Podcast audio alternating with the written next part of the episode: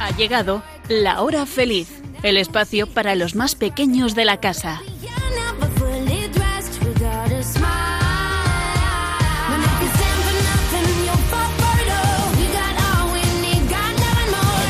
¿Qué tal amiguitos? ¿Cómo estáis? Seguro que genial, vamos, y felices por haber terminado las clases. Y ahora además de vacaciones, qué ilusión. Bueno, pues aprovechad para hacer un montón de cosas que durante el curso pues no habéis podido hacer por falta de tiempo, porque tenéis que estudiar, los deberes, en fin. Bueno, soy Yolanda Gómez y conmigo están Elena, Blanca, Nuria y Sonia. ¿Qué tal chicas? ¿Qué planes tenéis vosotras para el verano? Pues muy bien, queremos ir a la playa. Sí. O al pueblo.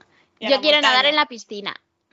¿Y qué más planes eh, habéis pensado durante estos días? Pues escribir todos los días una cosa que resuma más o menos el día para acordarme. Hacer muchos deportes acuáticos. Hacer fotos de todo. Ir a campamentos. Leer mucho.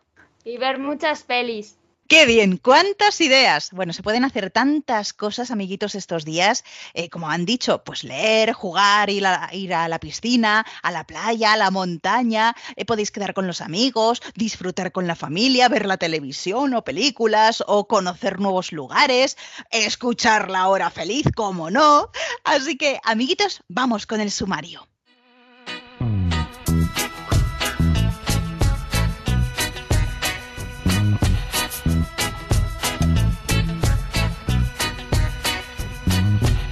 Hoy vamos a hablar de una fiesta muy especial, en la que todos nos juntamos por lo menos una vez a la semana. Y descubriremos aspectos de esta fiesta que nos ayudarán a vivirla con más alegría. Luego, el sol será nuestro protagonista de hoy. Conoceremos algunas curiosidades relacionadas con esta gran estrella, de la que depende toda la vida de la Tierra. Y no faltarán los chistes, hoy doble ración, tras un cuento bonito sobre un dragón y un pintor.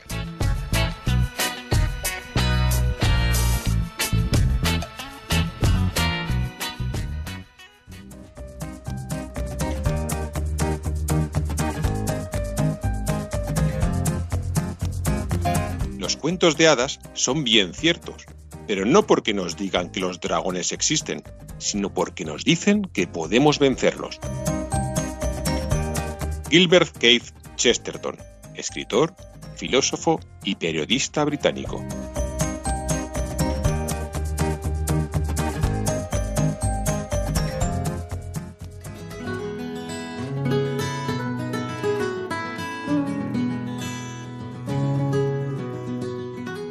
Jesús, te quiero dar las gracias porque siempre estás conmigo, por escucharme cuando te suplico porque necesito algo. Perdóname, porque a veces no he valorado como debería todo lo que me brindas. Discúlpame si te he ofendido o si te he fallado en algún momento. También si he olvidado todo el amor que me tienes. Dame sabiduría para comprender tu voluntad y seguirte. Ilumíname para poder seguir tu camino, entender tu palabra y servirte mejor. Ayúdame a quererte aún más, a valorarte más y a no fallarte jamás. Hazme una persona buena, honrada, llena de amor, que pueda servir y acompañar con alegría y humildad a mi familia, a cada uno de mis hermanos, a cada niño de la calle, a cada persona que vive un momento difícil. Hazme, Señor, una persona a tu imagen y semejanza. Amén.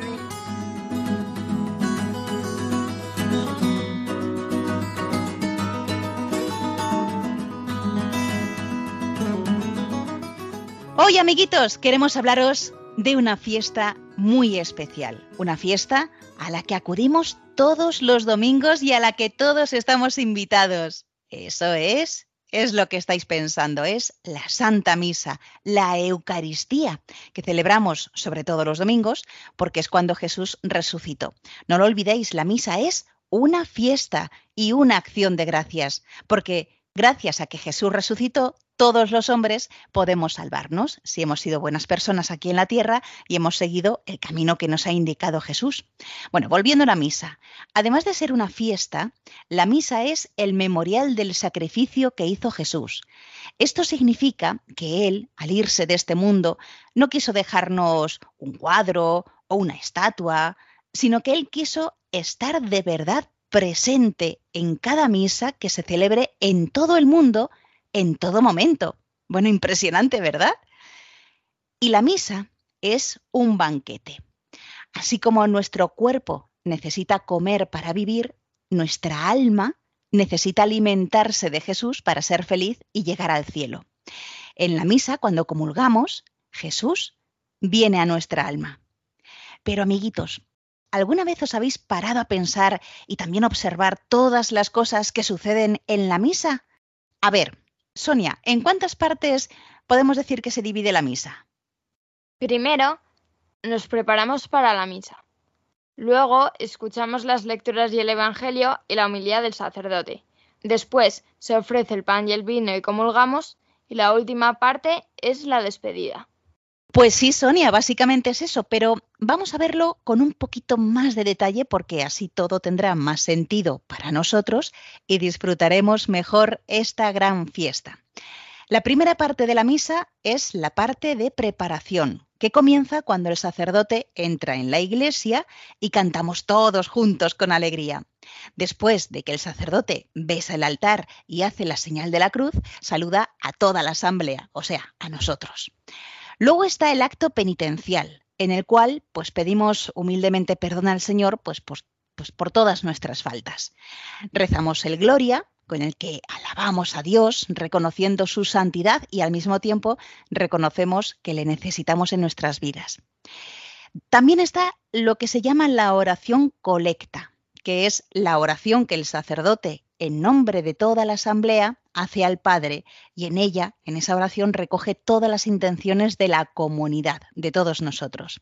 Y de esta manera, amiguitos, preparamos nuestro corazón y nuestra mente para escuchar la palabra de Jesús.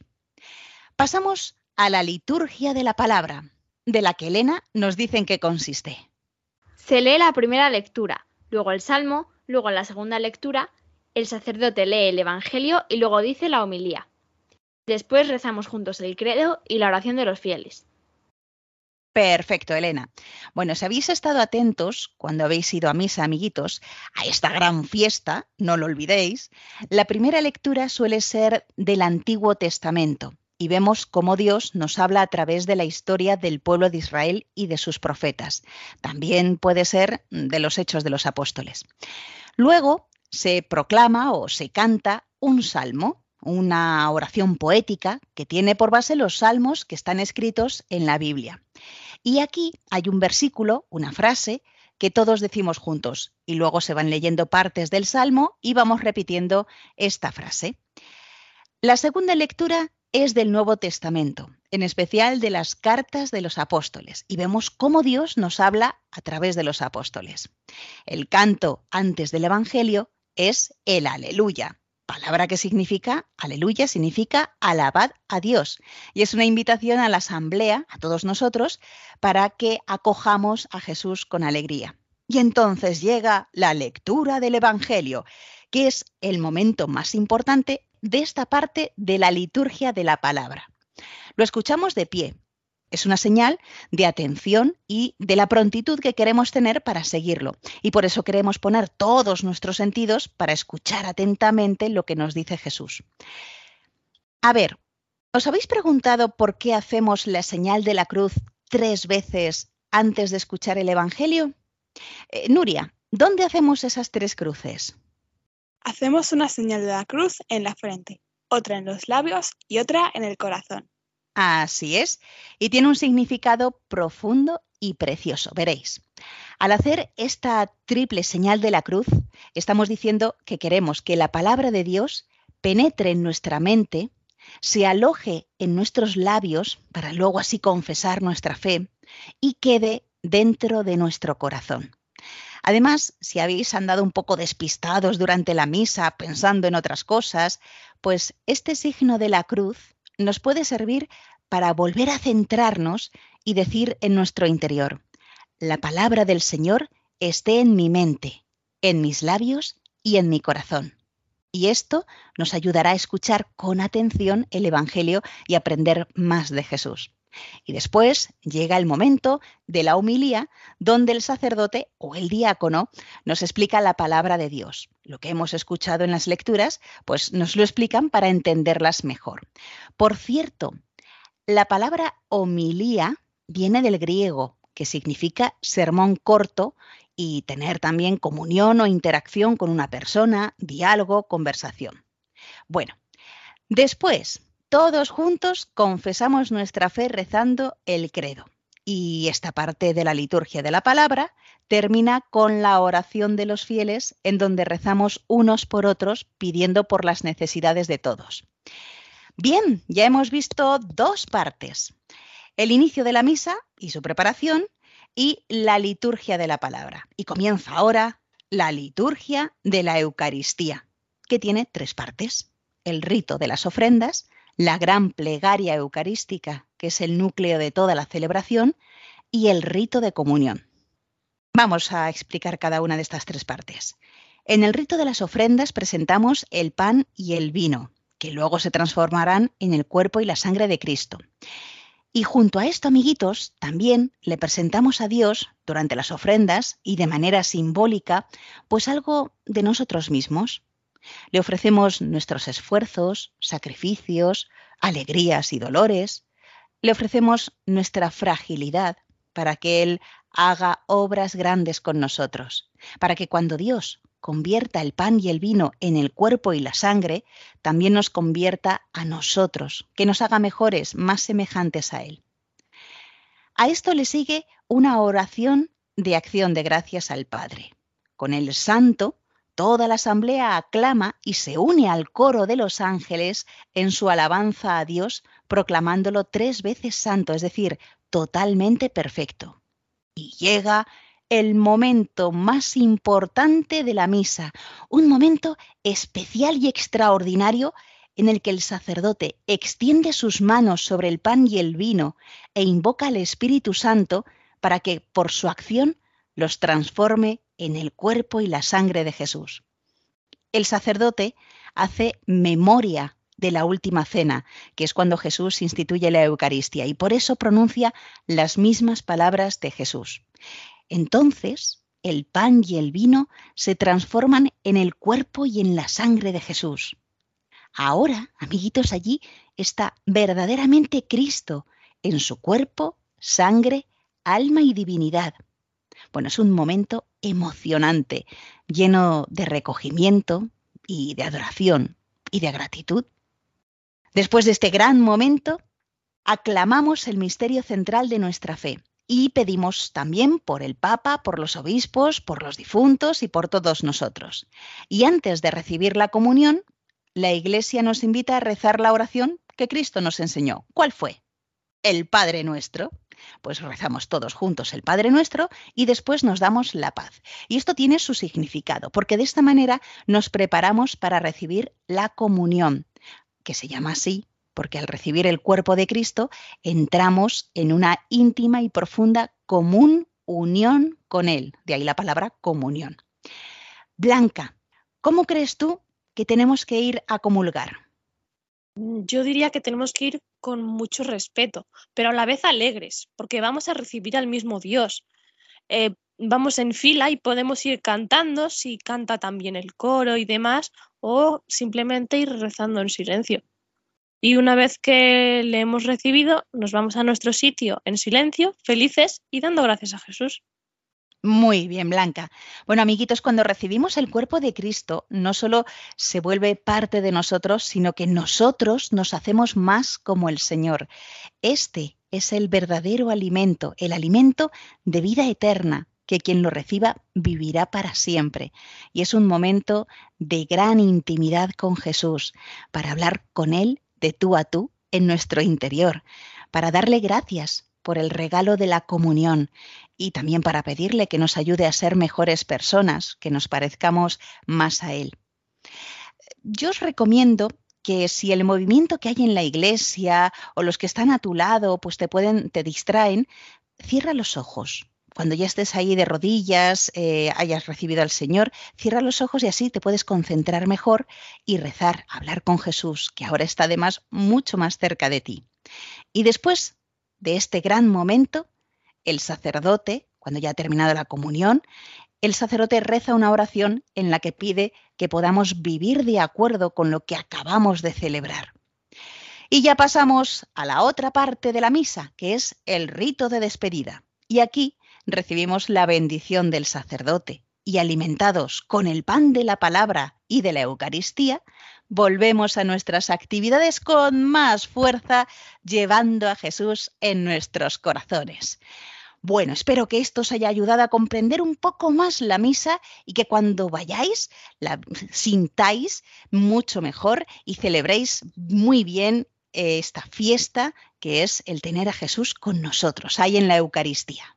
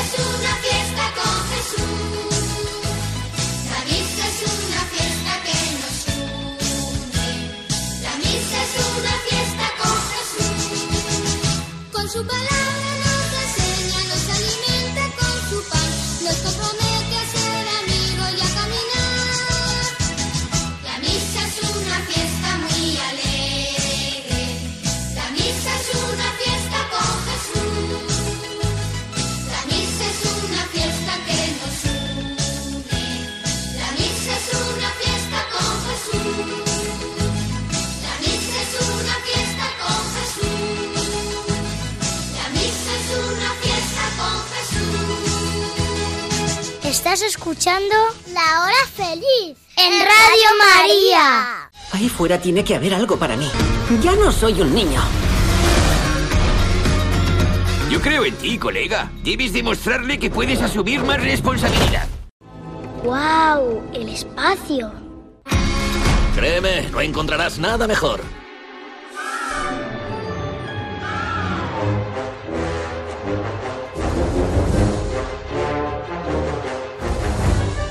Menuda ciencia.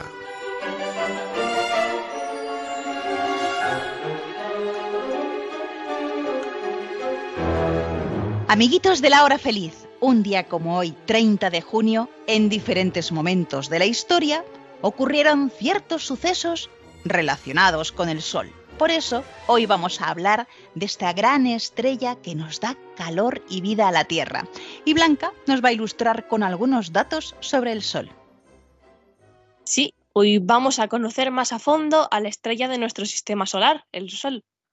Como ya sabréis, el Sol es una enorme esfera de gas muy caliente que está brillando y girando continuamente.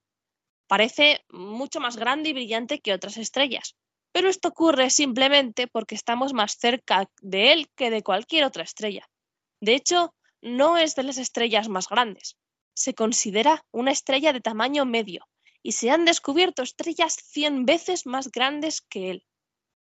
Pero comparándolo con la Tierra, el Sol es enorme.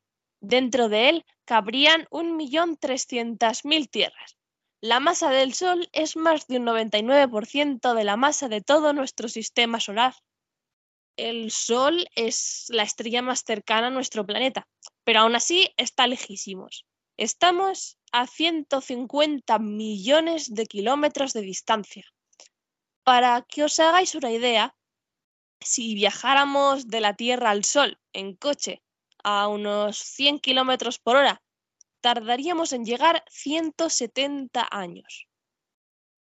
A la distancia entre la Tierra y el Sol se la conoce como unidad astronómica y se utiliza para medir distancias en el espacio.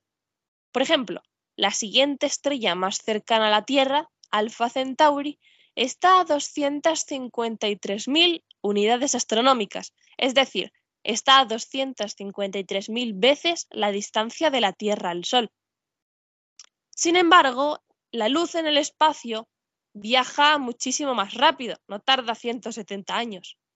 La luz viaja a 300.000 kilómetros por segundo, Eso es como dar siete vueltas al mundo en un solo segundo. Es una auténtica pasar. La luz tan solo tarda ocho minutos en llegar desde la superficie del Sol hasta la Tierra. Y una pregunta muy curiosa es, ¿por qué el Sol brilla tanto? Para esto tenemos que saber que el Sol está compuesto principalmente por hidrógeno y helio. Brilla tanto y da tanta energía porque dentro de él hay reacciones atómicas que transforman el hidrógeno en helio. La temperatura de la superficie del Sol es de 5.800 grados centígrados, pero en su interior hay temperaturas superiores a los millones de grados, donde los átomos de hidrógeno se fusionan y crean átomos de helio. Podríamos decir que el Sol es como un horno estelar que cocina el hidrógeno para formar helio. En este proceso se emiten muchísimos fotones, que es lo que vemos como luz. El Sol pues ha estado ahí en el espacio brillando desde hace 4.000 millones y medio de años. Pero tristemente el Sol no estará ahí para siempre. El Sol se mantiene estable por un equilibrio entre dos fuerzas opuestas, su propia gravedad, que tiende a comprimirlo, y la presión de radiación, que tiende a expandirlo. La presión de radiación es la presión que surge de estas reacciones que transforman el hidrógeno en helio. Estas reacciones es lo que lo mantienen estable y son, podríamos decir, el motor del Sol, un motor que funciona con hidrógeno y forma helio. Pero en algún momento este hidrógeno se acabará, parando el motor del Sol. Cuando pase esto, el Sol se desestabilizará, crecerá y crecerá hasta comerse a Mercurio, Venus y la Tierra. Pero no os preocupéis, chicos, que esto no va a ser mañana, ni pasado, ni al otro, ni dentro de tres años. El Sol seguirá como hasta ahora durante otros 5.000 millones de años más. Bueno, amiguitos, no me digáis que bien ha explicado Blanca estos eh, aspectos, estos datos sobre el Sol. Y ahora Nuria nos va a contar también pues, eh, ciertos estudios científicos que se ha llevado a cabo sobre el Sol. Estos estudios son llevados a cabo utilizando sondas, por ejemplo, la sonda Ulises. Fue desarrollada en el conjunto por la Agencia Espacial Europea y la NASA. La sonda fue lanzada el 6 de octubre de 1990 por el transbordador espacial Discovery durante la misión STS-41. La sonda estaba equipada con instrumentos para fotografiar e investigar. La misión finalizó el 30 de junio de 2009, tras desconectar la sonda de forma remota, al no poder realizar más actividades científicas significativas por el agotamiento de su fuente de energía. Un día como hoy del año 2009 se estableció la última comunicación con esta sonda. Y por eso hablamos hoy de esto. Y como esta sonda dejó de funcionar, enviaron otra, la sonda Parker. Es una sonda espacial de la NASA. Se acerca aproximadamente a 8,86 radios solares, que es igual a 6,2 millones de kilómetros, a la superficie del Sol, y viajó a 700.000 kilómetros hora. El proyecto fue anunciado en 2014. La nave espacial fue originalmente programada para su lanzamiento en 2015, aunque eh, la fecha de, lanzamiento fue retrasada, y la nave se puso en órbita el 12 de agosto de 2018. Esta fue la primera vez que una nave espacial de la NASA fue nombrada en honor a una persona viva, el físico Eugene Parker, profesor emérito en la Universidad de Chicago.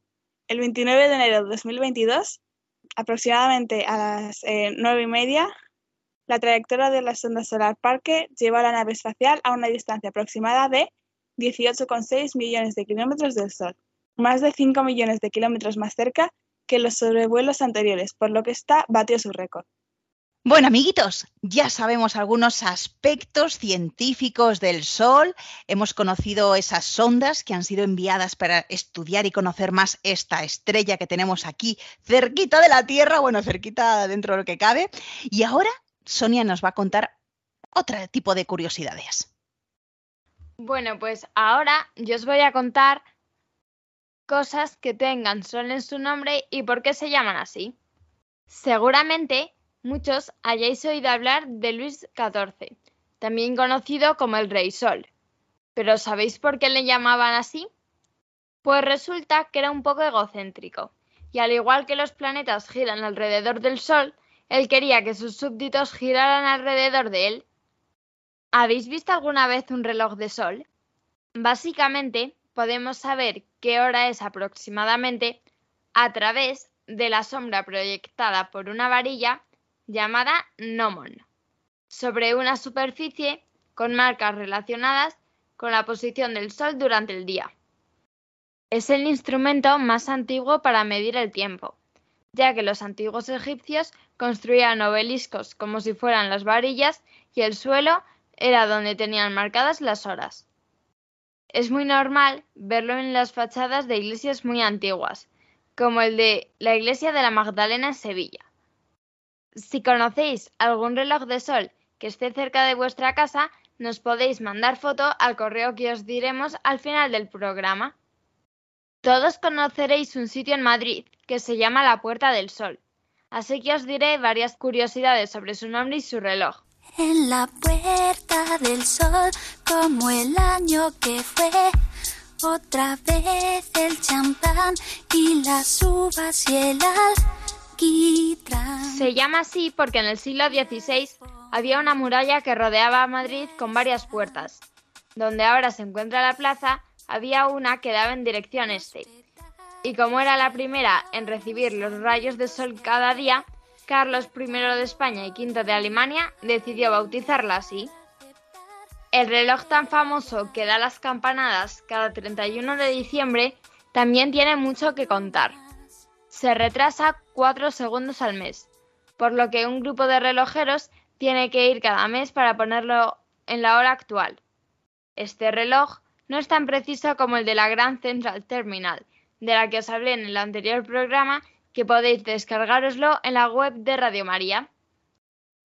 Hay un fenómeno que se llama el solsticio de Manhattan. Dos veces al año, el sol se alinea a dirección este-oeste con las calles de este barrio neoyorquino. Y por último, os hablaré de la erupción polimorfa lumínica, más conocida como alergia al sol. Este nombre es un poco exagerado, ya que no es que tengas alergia a él, sino que te salen sarpullidos en alguna zona de tu piel porque has estado muy expuesto a la luz solar. También causa picor, escozor y, y enrojecimiento de la piel, como si fuera una alergia más. De ahí el nombre que le damos. Y de ahí también, amiguitos, que sea muy importante darse crema para no quemarnos la piel y no estar mucho tiempo al sol en las horas centrales del día. Bueno, más curiosidades sobre el sol que nos ha contado Sonia y ahora vamos con Elena que nos habla de los eclipses solares. La palabra eclipse deriva de una antigua expresión griega que significa abandono y hace referencia a la desaparición momentánea de la luz. Por eso mismo eran considerados un mal presagio para cada cultura, en todas partes y todos los continentes hasta principios del siglo XX. En Babilonia ocurrió el eclipse más antiguo que hemos logrado fechar con exactitud, el llamado eclipse de Babilonia. En China se interpretaba que el sol era devorado por dragones, mientras que en Vietnam era por una rana o un sapo. En el poema de Homero, La Odisea, hay una referencia a un eclipse solar, probablemente del año 1178 a.C. Decía, el sol ha muerto en el cielo y una maligna niebla todo lo cubre. Las civilizaciones precolombinas de América, como los mayas o los aztecas, dejaron narraciones sobre combates estelares entre dioses por obtener los mejores sitios en el universo. A principios del siglo XX ya se escriben libros que explican este fenómeno, se empieza a enseñar en las escuelas y el eclipse ya no se ve como el fin del mundo o la muerte de un dios o de un rey, sino como un fenómeno con explicación científica. Y Elena, ¿qué nos puedes decir de cómo sucede un eclipse solar? El Sol, la Tierra y la Luna se alinean de tal forma que esta última, la Luna, se interpone en el trayecto de la luz solar antes de que llegue a nuestro planeta. Básicamente, la Luna nos tapa la luz del Sol. En definitiva, no es más que una coincidencia celestial, como dice la NASA. Además, los eclipses ya son predecibles, Por ejemplo, se sabe que el próximo eclipse solar sucederá el 25 de octubre de 2022. Solo faltan unos meses. Pues ya sabéis, amiguitos, tomamos nota en nuestro calendario. El 25 de octubre, eclipse solar. Eso sí, hay que verlo de una determinada manera, con unas gafas para no quemarnos tampoco los ojos, ¿vale? Porque aunque la luna tape un poco el sol, todavía eso irradia mucha iluminación. Bueno, pues espero que esto os haya servido para tener un poco más de aprecio a esos rayos de sol que nos llegan y que nos dan ese calor y también pues facilitan la vida en la Tierra.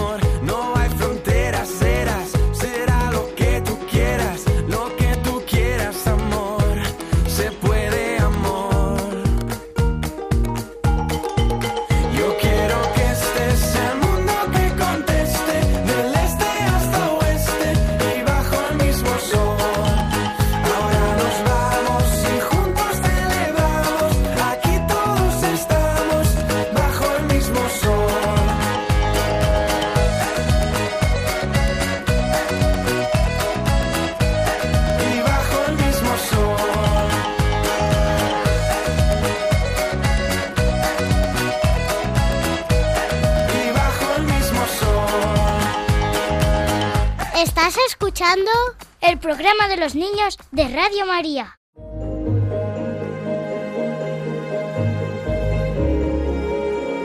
Chiqui Historias.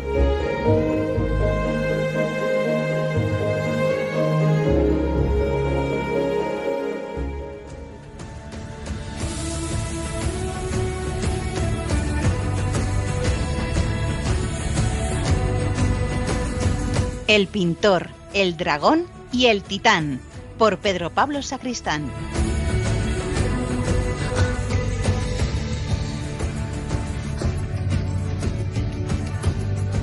Hubo una vez un pintor que en uno de sus viajes quedó tan perdido por el mundo que fue a dar a la guarida de un dragón. Este, nada más verlo, rugió feroz por haberle molestado en su cueva. Nadie se atreve a entrar aquí y salir vivo. El pintor se disculpó y trató de explicarle que se había perdido. Le aseguró que se marcharía sin volver a molestarle, pero el dragón seguía empeñado en aplastarlo. Escucha, dragón, no tienes por qué matarme. Igual puedo servirte de ayuda. ¡Ja! ¿Qué tonterías dices, enano? ¿Cómo podrías ayudarme tú, que eres tan débil y pequeñajo? ¿Sabes hacer algo, aunque solo sea bailar? ¡Ja, ja, ja, ja! Soy un gran pintor. Veo que tus escamas están un poco descoloridas y ciertamente creo que con una buena mano de pintura podría ayudarte a dar mucho más miedo y tener un aspecto mucho más moderno. El dragón se quedó pensativo y al poco decidió perdonarle la vida si se dedicaba como esclavo suyo a pintarle y decorarle a su gusto. El pintor cumplió con su papel, dejando el dragón con un aspecto increíble. Al dragón le gustó tanto que, a menudo, le pedía nuevos cambios, al tiempo que lo trataba mucho mejor, casi como un amigo. Pero por mucho que el pintor se lo pidiera, no estaba dispuesto a dejarle libre, y lo llevaba con él a todas partes. En uno de sus viajes, el pintor y el dragón llegaron a una gran montaña. Estaban recorriéndola cuando se dieron cuenta de que la montaña se movía y comenzó a rugir con un ruido tal que dejó al dragón medio muerto de miedo. Aquella montaña era en realidad un gigantesco titán, que se sintió tan enfadado y ofendido por la presencia del dragón que aseguró que no pararía hasta aplastarlo. El dragón, asustado por el tamaño del titán, se disculpó y trató de explicarle que había llegado allí por error, pero el titán estaba decidido a acabar con él. Entonces el dragón le dijo, Pero, escucha, gran titán, soy un dragón. Puedo serte muy útil. Tú, dragón enano, ayudarme a mí, pero ¿sabes hacer algo útil? Soy un dragón y echo fuego por mi boca. Podría asar tu comida y calentar tu cama antes de dormir. El titán, igual que había hecho antes el dragón, aceptó, quedándose al dragón como su esclavo. Una noche, cuando el titán dormía, el dragón miró entristecido y avergonzado al pintor. Ahora que me ha ocurrido a mí, me he dado cuenta de lo que te hice. Perdóname, no debía abusar de mi fuerza y mi tamaño. Y cortando sus cadenas, añadió, Corre, escapa. El titán duerme y eres tan pequeño que no puede ni verte. El pintor se sintió feliz de haber quedado libre, pero viendo que el dragón, a quien había tomado mucho cariño, había comprendido su injusticia, se quedó por allí cerca pensando un plan para liberarlo. A la mañana siguiente, cuando el titán despertó, descubrió al dragón tumbado a su lado, muerto, con la cabeza cortada. Rugió y rugió y rugió furioso, pensando que habría sido cosa de su primo, el titán más malvado que conocía, y se marchó rápidamente en su busca, decidido a romperle la cabezota en mil pedazos. Cuando se hubo marchado el titán, el pintor despertó al dragón, que aún dormía tranquilamente en el mismo sitio. Al despertar, el dragón encontró al otro dragón de la cabeza cortada, que no eran más que unas rocas que el pequeño artista había pintado para que parecieran un dragón muerto. Y al mirarse a sí mismo, el dragón comprobó que apenas se le podía ver, pues mientras dormía, el pintor había decorado sus escamas de forma que parecía una verde pradera de flores y hierba. Ambos huyeron tan rápido como pudieron, y el dragón, agradecido por haberle salvado, prometió a su amigo pintor no volver a utilizar su fuerza y tamaño para abusar de nadie, y que los utilizaría siempre para ayudar a quienes más lo necesitaran.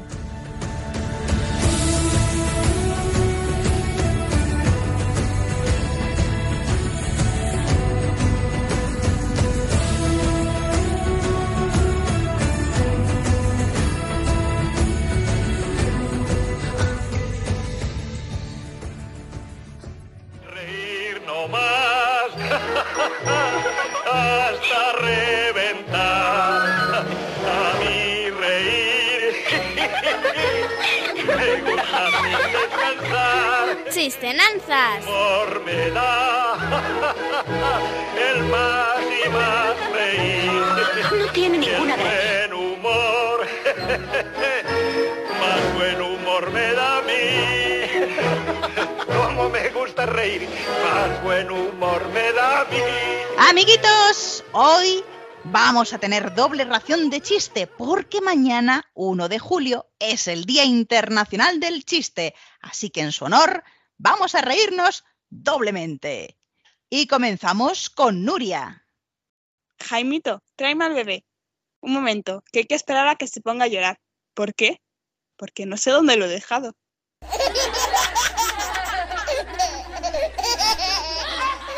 Papá, papá, ¿tienes agujeros en los calcetines? No, hijo, no. Entonces, ¿cómo metiste el pie? ¿Cuál es la diferencia entre alguien que se tira desde un séptimo piso y alguien que se tira desde el primer? Pues que el del séptimo hace ¡Ah! ¡Plush! Y el del primero hace ¡Plush! ¡Ay, ay, ay, ay, ay, ay, ay, ay!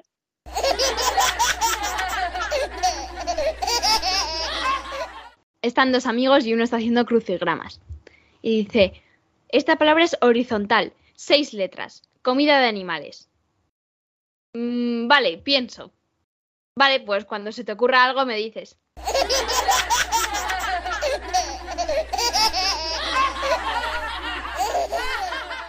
Pam, dos tontos en un tren. ¿Ves qué rápido pasan los postes? Sí, en el viaje de vuelta volvemos en poste. En un bar, un hombre juega al ajedrez con su perro. El camarero dice asombrado. Increíble, su perro sabe jugar al ajedrez. Y el hombre responde, no crea, yo he ganado tres veces y él solo me ha ganado una. A ver, dígame usted, ¿cuál es el ave que solo tiene un hueso? Eh, pues a ver, el, el ave que es- tiene un solo hueso, el, el albericoque. Hola, soy Jaimito. Me ha tocado hacer contigo el trabajo en equipo. Mm, vale, pues tú haces el trabajo y yo hago equipo.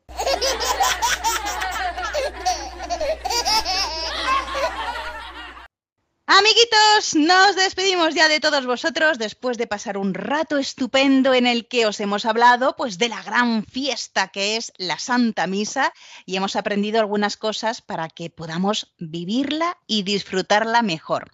Luego os hemos contado algunas curiosidades sobre el sol, investigaciones, eclipses, cómo es un reloj de sol y ese precioso cuento sobre un pintor y un dragón.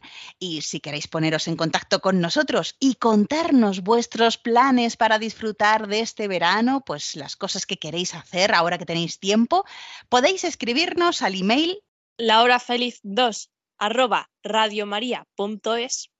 Pero si queréis escribirnos por carta de manera tradicional, en el sobre tenéis que poner la siguiente dirección. que es para la hora feliz 2 de Radio María y la dirección es Paseo Lanceros 2, primera planta, 28024, Madrid.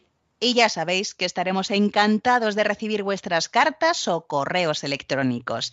También os recordamos que si queréis volver a escuchar de nuevo este programa u otros anteriores, lo podéis hacer en el podcast de Radio María. Tenéis que entrar en la página web www.radiomaria.es y buscando La Hora Feliz de Yolanda Gómez. Ahí encontraréis todos los programas que hemos ido haciendo con temas muy interesantes.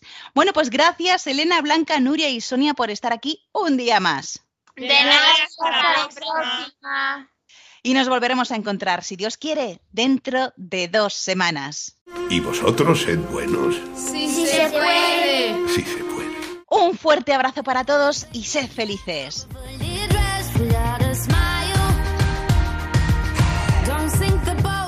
Así concluye La Hora Feliz, el espacio para los más pequeños de la casa.